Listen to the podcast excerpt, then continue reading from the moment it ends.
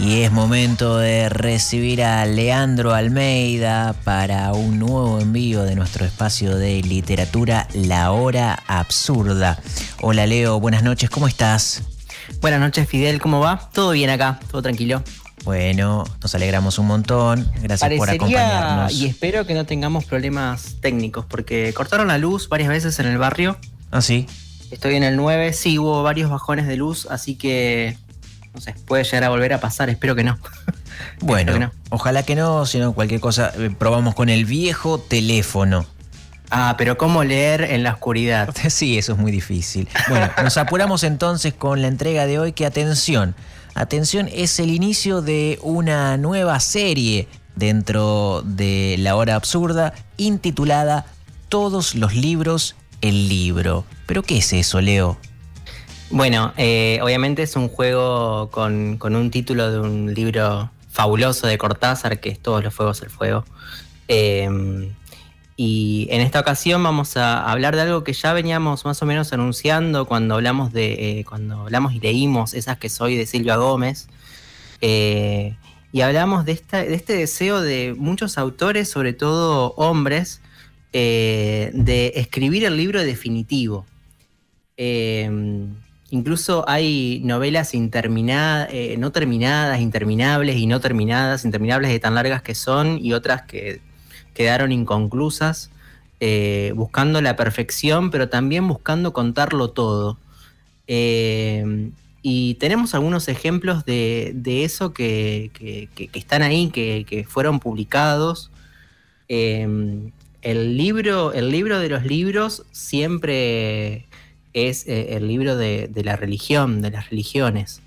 Eh, es, el libro para, para muchos lectores, para un, para un grupo enorme de, lectores que son quienes eh, se acercan a la lectura por la lectura en términos religiosos, incluso la palabra lectura en la religión no está asociada con, con el divertimento, con, eh, con el disfrute estético, sino con, sino con la palabra en términos eh, religiosos, ¿no? en, términos sagrados.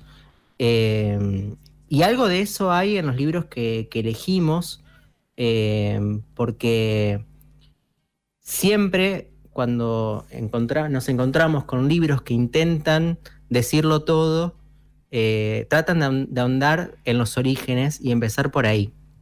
Entonces, eh, son por lo general libros que relatan o que recuperan relatos eh, de todo el mundo y, que tienen una estructura en la que podemos reconocer algunas temáticas que se van repitiendo, que se van encontrando, e incluso algunos de esos libros eh, también están divididos en capítulos y cada uno de esos capítulos está compuesto por muchos relatos.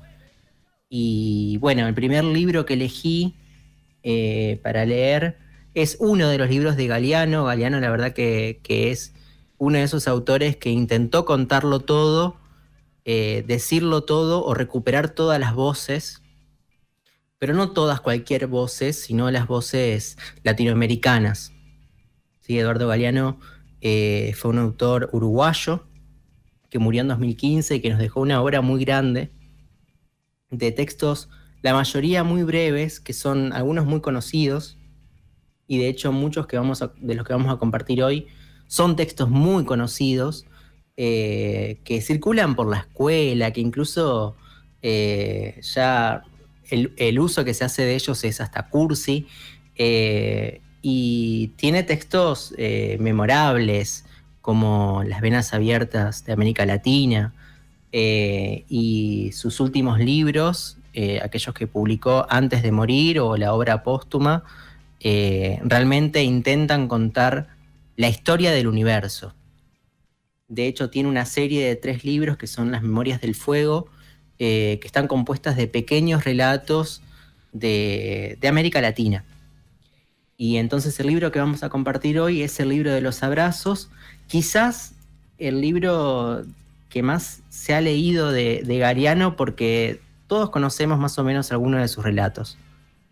Repito, lo pudimos ver en la escuela, eh, quizás lo escuchamos eh, en algún medio, Eh, de hecho, vamos a compartir algunos de los audios de, Galeano eh, que circularon por el canal Encuentro. Eh, tenemos también mucho audio de Galeano leyendo sus, sus textos. Y este libro abre con una especie de prólogo que en realidad es una definición de la palabra recordar. Y dice recordar del latín re, cordis, volver a pasar por el corazón. Entonces, el libro es bastante grande, es un tomo gruesito que tiene unas 280 páginas, más o menos, depende de la edición. Seleccioné algunos textos y armé tres series o tres temáticas eh, para abordarlo, para intentar abordarlo. Y la primera tiene que ver con, esto que, hablaba al comienzo, del origen, de la búsqueda de los orígenes y del arte. Y entonces vamos a empezar con la voz de Galeano y a esa le vamos a sumar algunas lecturas en la hora absurda. Empezamos entonces con El Mundo de Eduardo Galeano. El Mundo. Un hombre del pueblo de Nehuá, en la costa de Colombia, pudo subir al alto cielo. A la vuelta, contó. Dijo que había contemplado desde allá arriba la vida humana y dijo que somos un mar de fueguitos. El mundo es eso, reveló, un montón de gente, un mar de fueguitos. Cada persona brilla con luz propia entre todas las demás.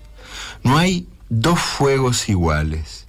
Hay fuegos grandes y fuegos chicos y fuegos de todos los colores. Hay gente de fuego sereno que ni se entera del viento. Y gente de fuego loco que llena el aire de chispas. Algunos fuegos, fuegos bobos, no alumbran ni queman, pero otros arden la vida con tantas ganas que no se puede mirarlos sin parpadear, y quien se acerca se enciende. Ese era El Mundo de Eduardo Galeano, eh, uno de sus textos más conocidos, seguramente. Y le sumamos algunos más, también del comienzo del libro de los abrazos, de Eduardo Galeano. El origen del mundo. Hacía pocos años que había terminado la guerra de España y la cruz y la espada reinaban sobre las ruinas de la República. Uno de los vencidos, un obrero anarquista, recién salido de la cárcel, buscaba trabajo. En vano revolvía cielo y tierra. No había trabajo para un rojo. Todos le ponían mala cara, se encogían de hombros o le daban la espalda. Con nadie se entendía, nadie lo escuchaba. El vino era el único amigo que le quedaba. Por las noches ante los platos vacíos, soportaba sin decir nada los reproches de su esposa Beata, mujer de misa diaria, mientras el hijo, un niño pequeño, le recitaba el catecismo. Mucho tiempo después, Joseph Verdura, el hijo de aquel obrero maldito, me lo contó. Me lo contó en Barcelona, cuando yo llegué al exilio. Me lo contó. Él era un niño desesperado que quería salvar a su padre de la condenación eterna, y el muy ateo, el muy tosudo, no entendía razones. Pero papá, le dijo Joseph llorando, si Dios no existe, ¿quién hizo el mundo? Tonto, dijo el obrero cabizbajo casi en secreto. Tonto. Al mundo lo hicimos nosotros, los albaniles. La función del arte, 1. Diego no conocía la mar. El padre, Santiago Kovadrov, lo llevó a descubrirla. Viajaron al sur. Ella, la mar, estaba más allá de los altos médanos, esperando. Cuando el niño y su padre alcanzaron por fin aquellas cumbres de arena, después de mucho caminar, la mar estalló ante sus ojos, y fue tanta la inmensidad de la mar y tanto su fulgor que el niño quedó mudo de hermosura. Y cuando por fin consiguió hablar, temblando, tartamudeando, pidió a su padre, ayúdame a mirar.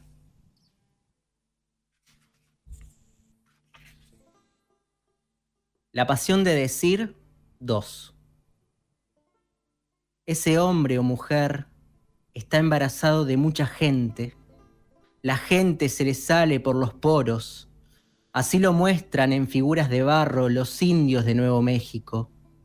El narrador, el que cuenta la memoria colectiva, está todo brotado de personitas. Y el último de esta serie, La Casa de las Palabras. A la Casa de las Palabras soñó Elena Villagra, acudían los poetas. Las palabras, guardadas en viejos frascos de cristal, esperaban a los poetas y se les ofrecían, locas de ganas de ser elegidas. Ellas rogaban a los poetas que las miraran, que las olieran, que las tocaran, que las lamieran. Los poetas abrían los frascos, probaban palabras con el dedo y entonces se relamían o fruncían la nariz. Los poetas andaban en busca de palabras que no conocían y también buscaban palabras que conocían y habían perdido. En la casa de las palabras había una mesa de los colores.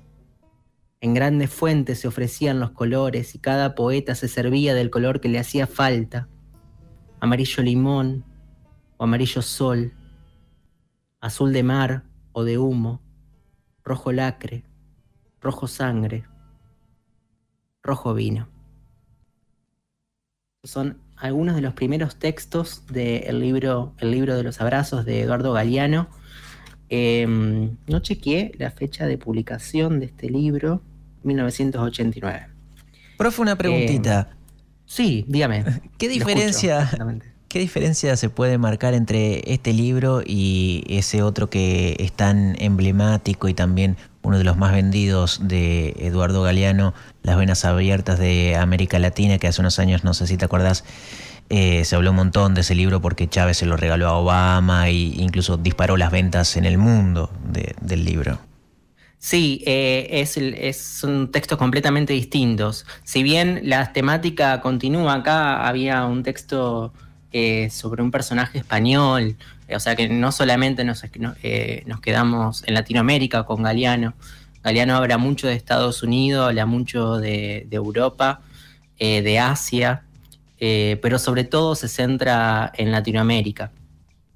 Y cuando se centra en Latinoamérica, se centra eh, en las historias, en los relatos que recupera. Y la lectura que hace de esos relatos es siempre para poder comprender las injusticias, básicamente.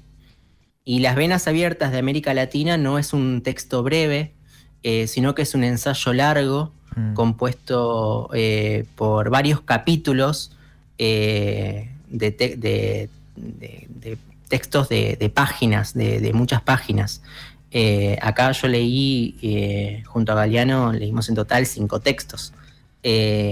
y esto, sería quizás dos páginas de un libro.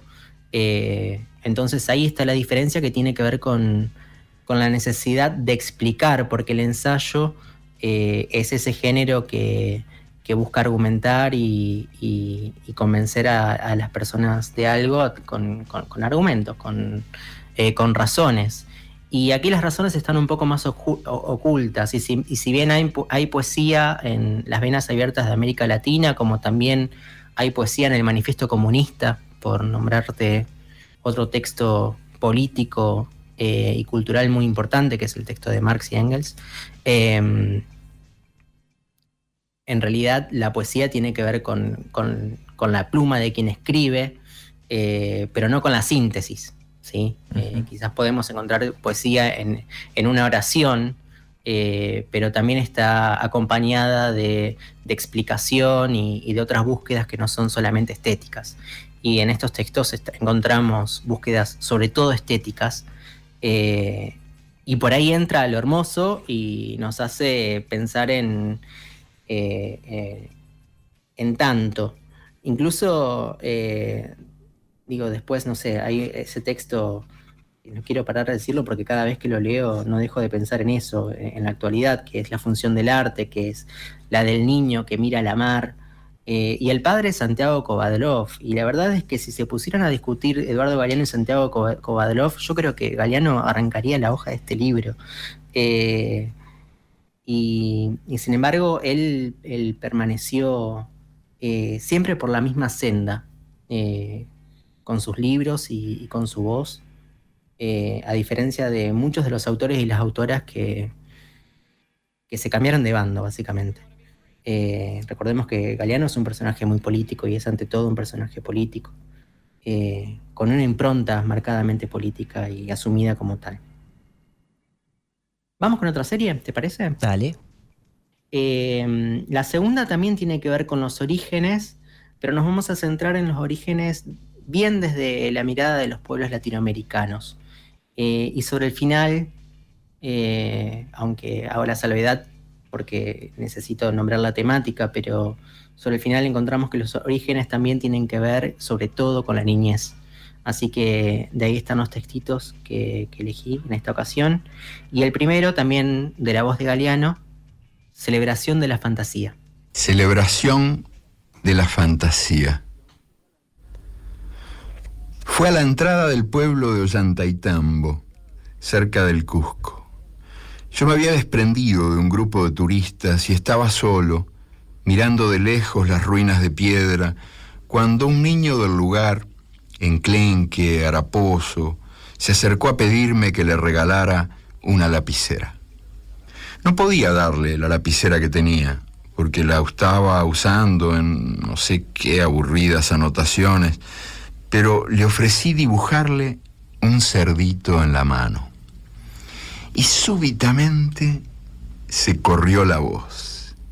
Y de buenas a primeras me encontré rodeado de un enjambre de niños que exigían a grito pelado que yo les dibujara bichos en sus manitas cuarteadas de mugre y frío, pieles de cuero quemado.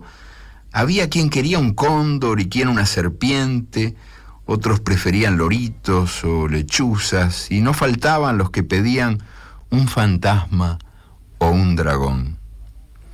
Y entonces, en medio de aquel alboroto, un desamparadito que no alzaba más de un metro del suelo, me mostró un reloj dibujado con tinta negra en su muñeca.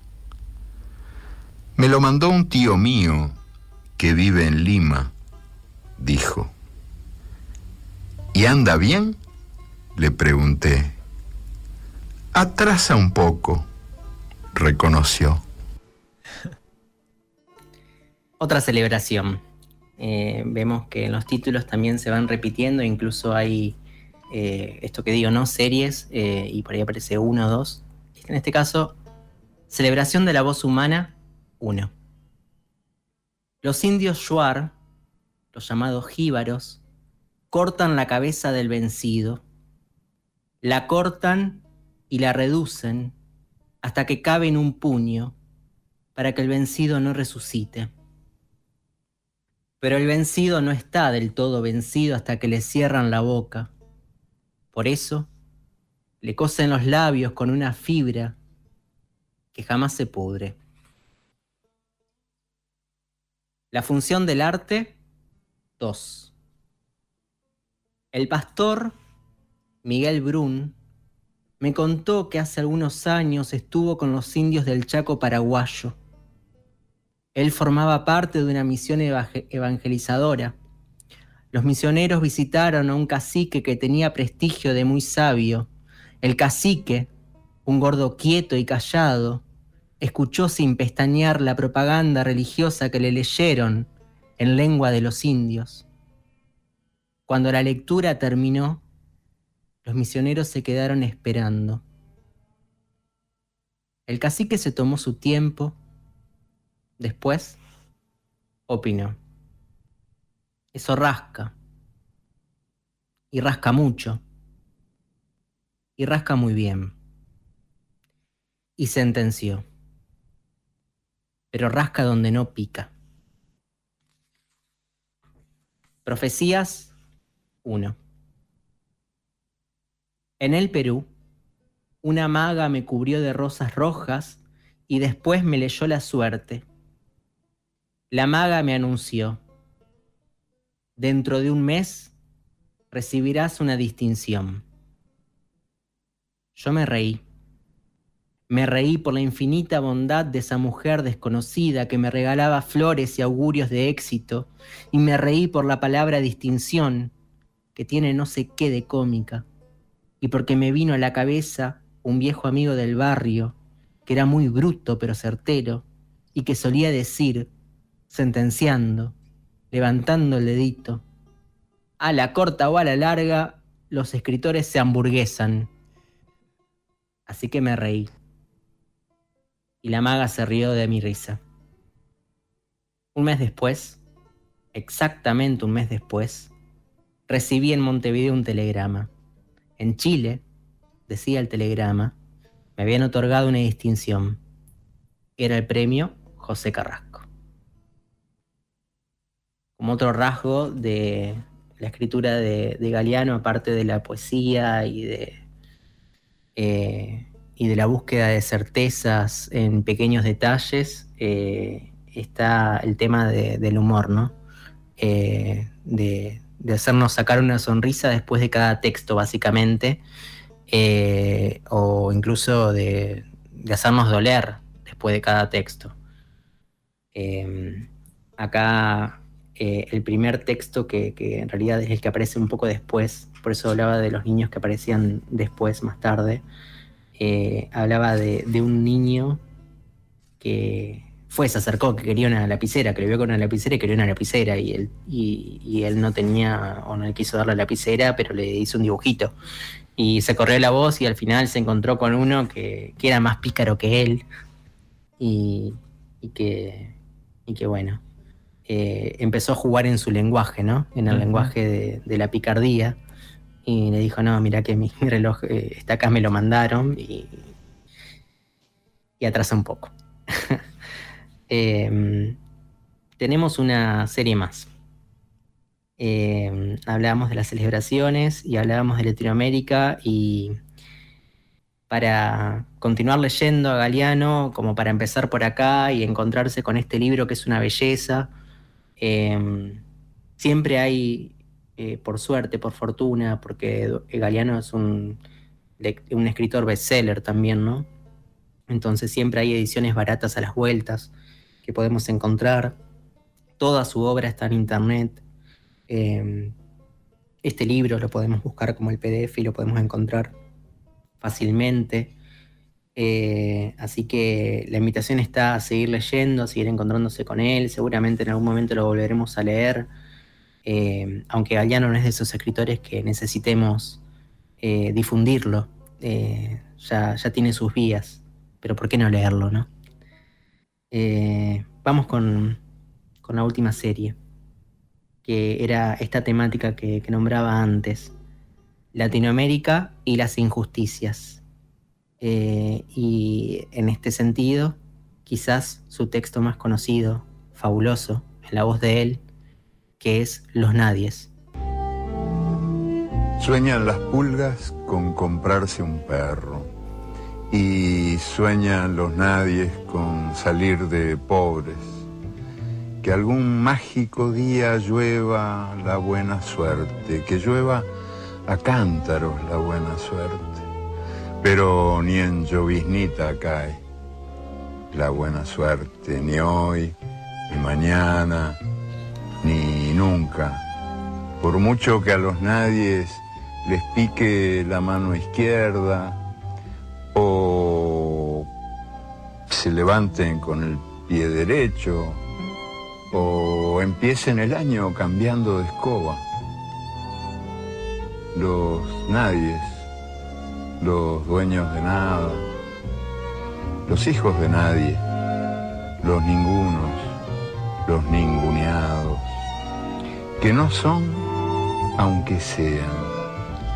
Que no hablan idiomas, sino dialectos, que no profesan religiones, sino supersticiones, que no hacen arte, sino artesanía, que no tienen cultura, sino a lo sumo folclore, que no son seres humanos, sino recursos humanos, que no tienen nombre, sino número, que no figuran en la historia universal, sino en la crónica roja de la prensa local, los nadies que cuestan menos que la bala que los mata.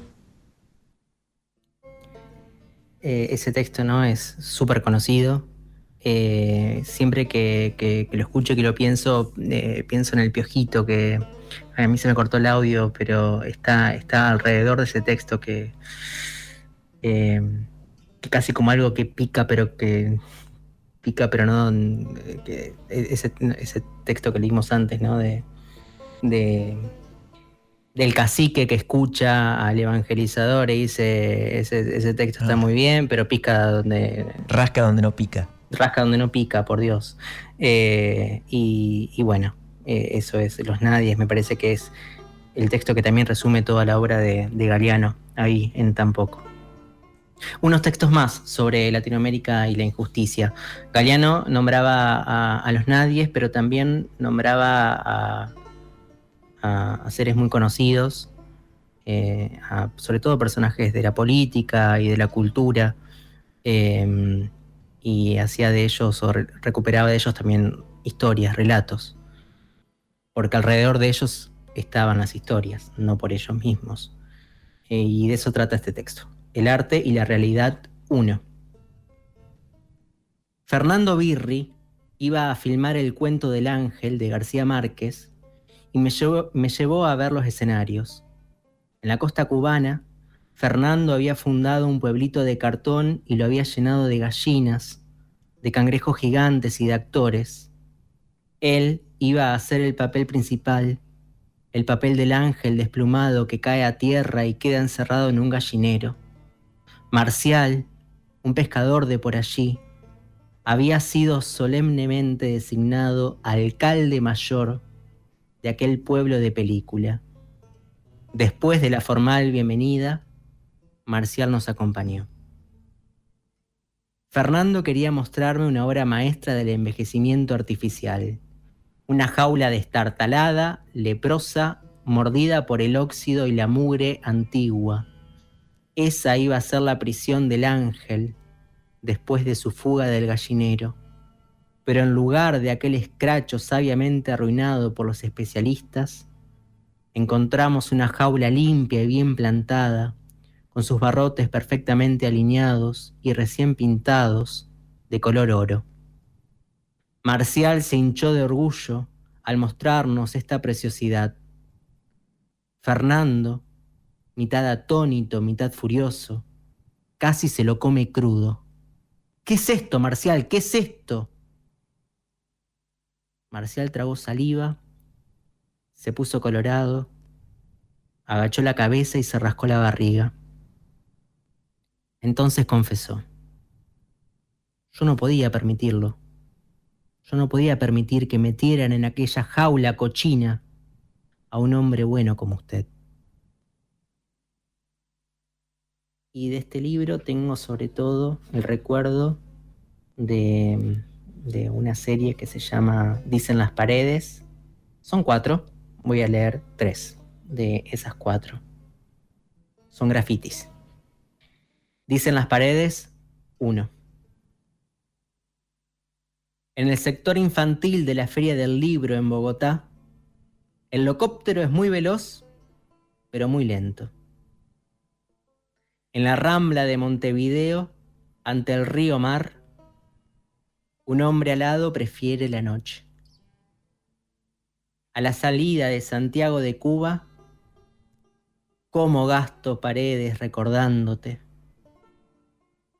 Y en las alturas de Valparaíso, yo nos amo. Dicen las paredes, dos. En Buenos Aires, en el puente de la Boca. Todos prometen y nadie cumple. vote por nadie. En Caracas, en tiempo de crisis, a la entrada de uno de los barrios más pobres, bienvenida clase media. En Bogotá, a la vuelta de la Universidad Nacional, Dios vive, y debajo con otra letra, de puro milagro.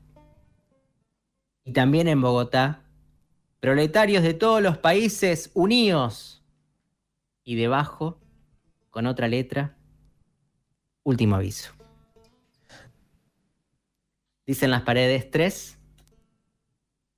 En Montevideo, en el barrio Brazo Oriental, estamos aquí sentados mirando cómo nos matan los sueños. Y en la escollera, frente al puerto montevideano del, buceo, Mojarra viejo, no se puede vivir con miedo toda la vida. En letras rojas, a lo largo de toda una cuadra de la avenida Colón en Quito, y si entre todos le damos una patada a esta gran burbuja gris. Estas son algunas de las dicen las paredes del libro El libro de los abrazos de Eduardo Galeano, uno de esos libros que intentan eh, que tengas todos los relatos del mundo en un solo tomo. Eh, por eso todos los libros el libro. Eh, queda muchísimo más por leer. Me quedo con muchas ganas de leer más. Pero para muestra, estos textos me parece que van bien. ¿Y las ilustraciones que tiene el libro son de, esta edición en particular o están en la primera edición también? Esta, las, las ilustraciones, incluso yo tendría que chequear mejor esto, pero eh, la información del libro es que los grabados y el diseño del interior es todo de Galeano. Ah. Eh, y, no, no, vienen desde la primera edición, son eh, dibujos en negro, bellísimos, bellísimos. Son eso, grabados, son realmente grabados que aparecen prácticamente en todas las páginas. Incluso hay páginas que, en las que solamente hay grabados y son una belleza. Algunos se van repitiendo, algunos eh, se terminan de, construir a lo largo de varias páginas también. O sea que se puede, se puede ir haciendo una lectura paralela, ¿no? Porque muchos de ellos no, no dicen nada de por sí junto al texto, pero sin embargo, eh, si se hace un recorrido, uno puede seguir abrazando el libro y encontrándose profundamente con, Latinoamérica. Acá estoy viendo justo al lado de un texto que se llama La burocracia 3. se ve eh, la parte de atrás de una vaca eh, que tiene una pezuña a un lado y el otro lado una mano que, está dibujando. Eh, nada, detalles muy bellos, muy hermosos. en la otra página hay unos helicópteros y también entre ellos un avión de los primeros aviones eh, el de los hermanos y, las moscas. Eh, nada. Precioso. Eh, una preciosura, sí, sí, una, belleza, una belleza. Vos decías antes que ya casi como que no hace falta recomendar a Galeano o darle más difusión de la que ya tiene. pero bueno, si hay que dar un empujoncito a alguien, no estaría, no estaría mal pensar en este título particularmente como para hacer un primer regalo y abrir la puerta al mundo de Galeano. Sí, este, este, es el libro de entrada. Eh, yo. Mm, este libro es uno de los primeros libros que saqué de la, biblioteca escolar, que estaba en la zona que después me prohibieron. Eh, y lo saqué muchas veces, muchísimas veces, eh, desde la niñez. Y, obviamente había muchísimas cuestiones que no podía entender. ¿Cómo, cómo saber quién era Fernando Birri? Claro para mí era, era imposible, quizás otros niños sí podían saberlo, yo no. Eh, y sin embargo me quedaba con, con los detalles de, una escritura que también es para la niñez, que, en la niñez el juego está en estas palabras y que, que se puede recorrer desde ahí. Eh, y a la vez, eh, cómo movilizan eso, ¿no? Porque eh, porque ahí jugando uno se va, se va configurando también. Bueno, repito, este libro después me lo prohibieron, o sea, me prohibieron toda esa sección, no la podía tocar. hasta que me hice mayor y, la pude recuperar. Vuelvo en cinco años, Almeida. Por favor, no se puede creer, pero pasó en los 90, ¿eh? no pasó hace tanto tiempo tampoco. O, ya sí, o sí, no sé. Em, eh, quiero hacer dos menciones finales. Primero que hablaba de Birri. Birri em, es un cineasta fundamental eh, de, Santa Fe, que tiene una obra eh, sobre, sobre las niñas que corrían al tren que llegaba, el tren de pasajeros que llegaba a Santa Fe, que vivían ahí a, afuera, a las afueras de la ciudad, en un barrio muy humilde. Eh, y ese documental que es increíble, que es una encuesta social se llama Tire 10, eh, y es eh, fundamental para la historia del cine en Santa Fe. Dura 30 minutos y es justamente la historia de los nadies. Creo que se pueden leer juntos. Así que eso está, por ejemplo, en la página del Cine del Cairo, está en excelente calidad. Eh, el Cine del Cairo de, la ciudad de Rosario, que depende del gobierno de la provincia de Santa Fe, es un cine estatal. Em, tiene una selección de contenidos eh, abiertos para ver online. Eh, y ahí está Tire 10 en excelente calidad, algo que hasta ahora era imposible. Y sin embargo está ahí. Y quiero, mm, a, raíz de, ese mismo texto, eh, en el que había un personaje que, mm, que no podía creer que iban a usar una jaula toda destrozada y sucia para meter a una persona tan buena. La terminó pintando y, arreglando eh, en, esta película que, estaba haciendo y que hizo finalmente Birri sobre uno de los cuentos de 12 cuentos peregrinos de, García Márquez. Y eso me recuerda a la película también La lluvia, una película del 2010, eh, que es española, eh, pero que se filmó en Bolivia, eh, trabaja Gael García Bernal, que quizás es el nombre más conocido, pero bueno, no, lo nombro solamente para, por si alguien la, la puede ubicar por ahí. Se llama también La Lluvia, es de Isiar Boyain. Y lo que sucede en esa película es que el equipo de producción va a ese lugar a filmar la historia de la conquista y están todos muy movilizados por cómo puede ser que los colonizadores, en fin, la, injusticia primigenia en lo que ahora se llama América Latina. Eh, y sobre todo el director y parte del equipo de producción se terminan quejando porque eh, la misma gente que está actuando está luchando por el agua. Eh, el agua estaba siendo brutalmente eh, privatizada enfrente de sus narices, no podían pagarla, no podían tomar el agua que, llovía, por, ahí, por eso también, también la lluvia. Eh, y, entonces empieza ese conflicto, como le, sucedió al personaje, entre la historia que queremos contar y quiénes somos. Eh, y obviamente somos esa injusticia primigenia, pero también somos lo que está pasando en este momento. Así que esa es una excelente recomendación, una película muy buena que se llama también La lluvia y que seguramente está en YouTube, debe estar en YouTube completa. Quiero cerrar con un texto más, si tenés ganas. Este es más eh, un, juego. Eh, sí, es un juego.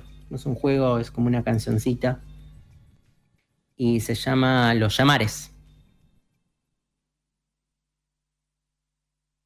La luna llama a la mar y la mar llama al humilde chorrito de agua, que en busca de la mar corre y corre desde donde sea, por muy lejos que sea, y corriendo crece y arremete, y no hay montaña que le pare la pechada. El sol llama a la parra, que queriendo sol se estira y sube. El primer aire de la mañana llama a los olores de la ciudad que despierta, aroma del pan recién dorado, aroma del café recién molido, y los aromas al aire entran y del aire se apoderan. La noche llama a las flores del camalote, y a medianoche, en punto, estallan en el río esos blancos fulgores que abren la negrura y se meten en ella y la rompen y se la comen. Los llamares de Eduardo Galeano El libro de los abrazos. Muchas gracias, Leo. Hasta la semana que viene. Hasta la semana que viene, muchas gracias. Leandro Almeida y otra entrega más de La Hora Absurda en modo avión. Darle la espalda al sol